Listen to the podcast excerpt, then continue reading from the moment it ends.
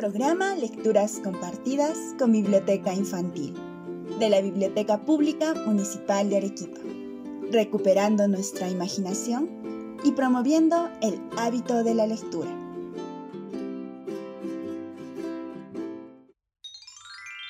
Hoy presentamos La pagarás, Francisco Ibáñez Delgado. Francisco Ibáñez Delgado nació en Arequipa el 4 de octubre de 1826. Era escritor, impresor y editor. En 1860 fundó el periódico La Bolsa, que circuló hasta 1915. En su condición de síndico de la Municipalidad Provincial, propuso la creación de la Biblioteca Pública Municipal, que finalmente se inauguró el 28 de julio de 1878. Fue autor de las siguientes obras: Cuentos de mi tierra, Entretener y enseñar, 1864, y Tradiciones de mi tierra escritas en ratos de ocio, 1884. Falleció el 18 de noviembre de 1899. Entre sus cuentos figuran La procesión de las ánimas, El fantasma y La pagarás. Contexto de la obra. La pagarás es un cuento que tiene como escenarios a las ciudades de Arequipa, Lima y Trujillo como la mayoría de cuentos de su época, buscaba transmitir una enseñanza que sirviera de lección en la vida. El texto cuenta la historia de un comerciante que, por un malentendido concepto del honor, mató a otra persona. Desde entonces no pudo descansar en paz. Todas las noches escuchaba una voz diciéndole, la pagarás, como si fuera un anuncio premonitorio de lo que más temprano que tarde sucedería. El comerciante halló la muerte de la manera más inesperada pero escuchemos el relato de la obra. La pagarás. Francisco Ibáñez Delgado. En tiempos pretéritos del Perú había un individuo rico y que aparentemente vivía feliz. Dueño de recuas de mulas, viajaba desde Arequipa hasta Lima y Trujillo. Pero un fatal suceso vino a amargar su vida. Un conflicto de honor le obligó a batirse con un caballero. La consecuencia de esta pelea fue que el viajero y comerciante mató a su contendor. Desde ese fatal suceso, el viajero no fue feliz. La idea de haber quitado la vida a un semejante lo tenía atormentado por el remordimiento. Para hallar la tranquilidad, decidió acercarse al sacramento de la penitencia para desahogar su corazón. Acabada su confesión, fue absuelto y quedó más tranquilo. Besó la mano de su confesor y se alejó. Por la noche, a eso de las doce, una voz le dice clara y distintamente. La pagarás. La pagarás. La pagarás. Palabras que le fueron repetidas tres veces esa noche. A la siguiente, lo mismo. Alarmado, se fue en busca de su confesor para comunicarle lo que le estaba pasando. Tranquilízate, hijo. Todo es producto de tu imaginación. Padre, es real. Lo he escuchado muy claro. La pagarás. Si eso es así, cuando vuelvas a oír la voz que te ha dicho, ¿la pagarás? Pregúntale inmediatamente. ¿Dónde? Así lo haré. Muchas gracias, padrecito. Hasta pronto. Mil gracias.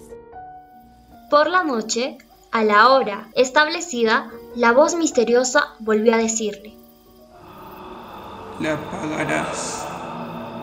La pagarás. La pagarás. A lo que el comerciante respondió. ¿Dónde? La voz contestó. En Trujillo en Trujillo, en Trujillo. Al día siguiente fue con el sacerdote. Este le repuso. Pues, hijo mío, con ir a Trujillo está compuesto todo. Y en eso quedaron.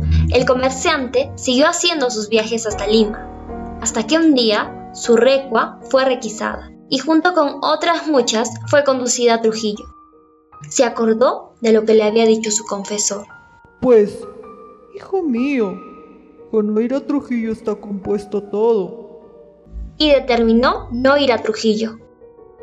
Cuando ya iban a llegar, confió la recua a sus peones. Lucas, estás a cargo de la recua. Como usted mande bien, patrón. Yo me quedaré en un pueblecito cercano y estaré esperando el aviso de cómo se encuentran las mulas. Pasaron algunos días y no tuvo aviso ninguno. Alarmado, determinó penetrar a la ciudad de noche, para no ser visto de nadie. En el camino tropieza con un cuerpo humano tendido en el suelo. ¿Qué es esto? No puede ser.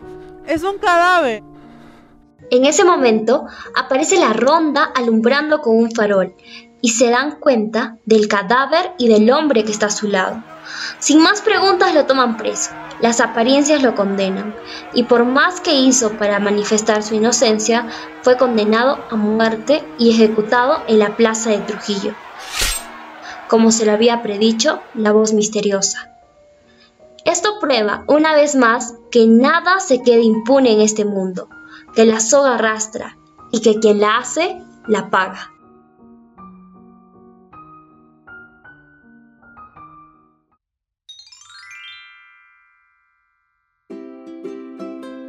El significado de las palabras. Te causaron curiosidad algunas palabras que oíste en la narración. Aquí tienes el significado de algunas de ellas. Rico, conjunto de animales de carga llevan juntos en el transporte de mercancías.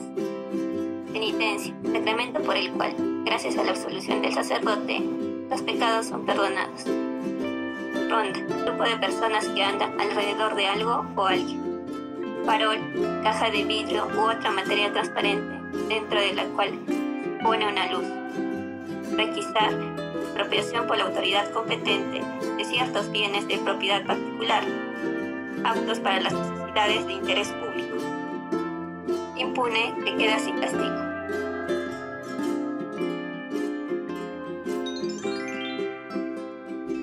La pregunta del día. ¿Qué enseñanza nos deja la narración de hoy? La actividad de la semana. Te invitamos a dejar volar tu imaginación y realizar un texto y compartirlo con nosotros al correo biblioteca pública municipal gmail.com. Los trabajos serán expuestos en la página de Facebook de la Biblioteca Pública Municipal. La narración de esta obra estuvo a cargo del voluntariado de la Biblioteca Pública Municipal de Arequipa. Beatriz Elena Ortiz Olivares, Daniela Yardeli Guachani Licona, Denise de Orela Cruz Ramos, Sandra Madeline Charaja Urrutia. Los esperamos la próxima semana, a la misma hora, con una nueva historia.